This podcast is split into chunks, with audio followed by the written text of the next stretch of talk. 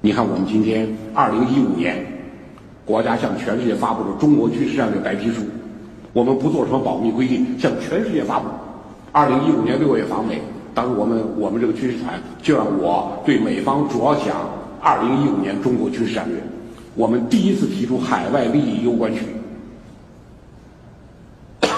第一次提出维护海外能源资源、战略通道安全以及海外机构人员资产安全已成为军事战略高度关注的问题，同时提出突出海上军事斗争和军事斗争准备。我们再也不是等着别人打进来。你看，我们各大军区划分：沈阳军区、北京军区、济南军区，过去还有武汉军区，然后南京军区、广州军区、成都军区、兰州军区，每个大军区就是个独立的战区。当敌人从四面八方入侵，我就陷对手于人民战争的汪洋大海。那个局面今天有吗？再也没有了。这个局面一去不返。我们今天绝不是等待别人打到我们国内来跟别人打，我们在一个更大的范围维护权益，就是海上军事斗争和军军事斗争准备完全不一样。国家经济发展对军事能力提出了前所未有需求，而我们只有以强大的军事实力做后盾，才可能在竞争博弈中摆脱消极被动地位。你看，我们紧接着，二零一三年划是东海防空识别区，前所未有。新中国从来没给别人画画过线，我觉得十八大中央表现战略胆魄，第一次给别人划线。东海防空识别区，东海防空识别区，二零一三年十月二十三号宣布，国内外一片反弹啊！海外美日坚决抗议，绝不承认中国东海防空识别区。国内我们开会，很多专家，我们国内专家都不理解，问我军队说：“军队同志，你们解释一下。”这防空区、防空识别区怎么划到这儿了？这不惹事吗？最近处距离日本九州一百三十公里，怎么划这么大块啊？我说为什么这么划？日本一九六九年的东海防空识别区，最近处距离我浙江一百三十公里。我二零一三年为什么不能距他一百三十公里？你距我一百三，我距你一百三，对等原则。你离我远一点，我离你也远一点。你离我那么近，我只好离你那么近了。我们专家说：“好，好，好，你们就这么干吧。你看着，二零一四美日强劲反弹，我们很有可能因东海防空识别区中盘失守。什么叫中盘失守？下围棋下了中盘，中盘服，满盘皆输，别下了，输了。二零一五年三月，我们在中央外办开会，为习主席九月份访美做准备。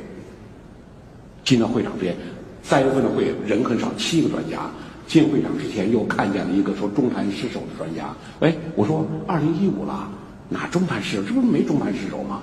他说：“哎呀，没想到，没想到形势发展变化这么快！哎呀，想不到，想不到，形势发展变化太快了。”我说：“我们今天一批专家就这样，西方著名大学毕业，回国之后大学校长、副校长、学院院长、副院长，衣着光鲜。我说，但是就一点，精神上你始终跪在你导师面前。”中国人规定自己的安全政策，不是根据自己的国家利益，根据对方脸色。东海防空识别区一划，日本眉头皱起来了，美国脸色不好看了。糟了，我们要倒大霉了。我说你这叫什么心理啊？我们为什么要划设东海防空识别区？要评估我们国家经济最发达的长三角的安全。长江三角洲地区，国家财税重地。我说了，光上海。上交国家财政五千四百亿到六千亿人民币。上海一个闵行区，我到闵行区，闵行区的区委书记跟我讲，二零一零年闵行区一年交国家财政两百亿人民币，相当于西藏的全年财政支付。就一个闵行区把西藏财政全部包下来了，贡献很大。所以国家给提供这样一个区域，当然提供这样区域，国家担很大风险，给。国家财财政税收做最大贡献的东部方东部长三角提供最有利的评估。我二零一四年三月份、四月份在上海讲课的时候，当时我还讲了这一段东海防空识别区的画设，上海同志，上海的各位同志，我说华东的各位同志，你们要特别感谢湖北人民的重大贡献。没有湖北襄阳一带的天波雷达。根本无法划东海防空识别区。毛泽东为什么不划？小平为什么不划？没有能力掌握海空情。我们今天有能力了，能力来自哪里？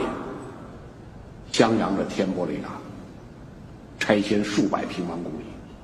我这是湖北为华东安全做出的重大贡献。我说你长三角全国百强县多少？据我所知，湖北全国百强县好像就大冶县一个县，还是湖北省全力打造一个县。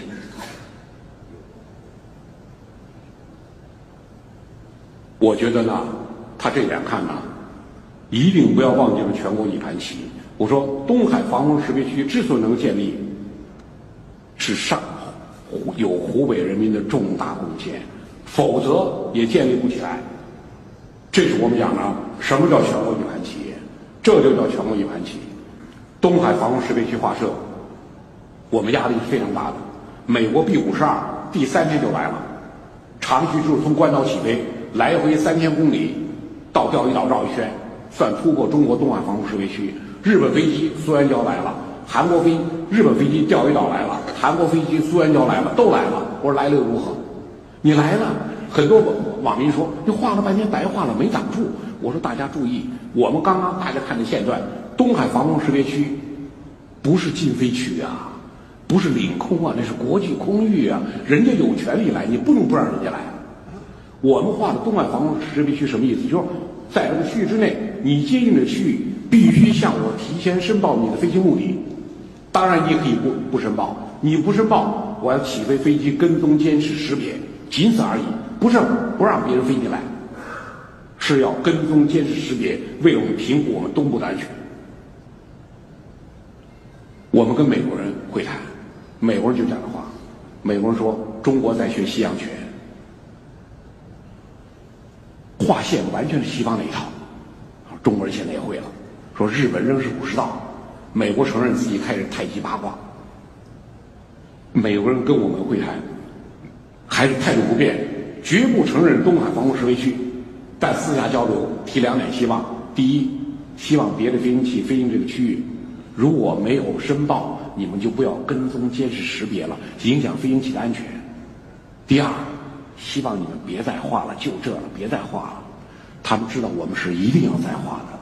我们二零一五年、二零一六年两次参加新加坡、香格里拉会议，面临的各国记者最多的问题之一就这问题：你们在南海建岛、陆域推田，是不是与你们画南海防空识别区密切相关？你们什么时候画南海防空识别区？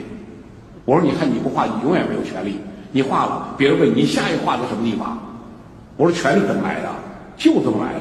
权力是斗争出来的，争取出来的，硬头皮顶住顶出来的，而不是报纸社论、领导人讲话讲出来的。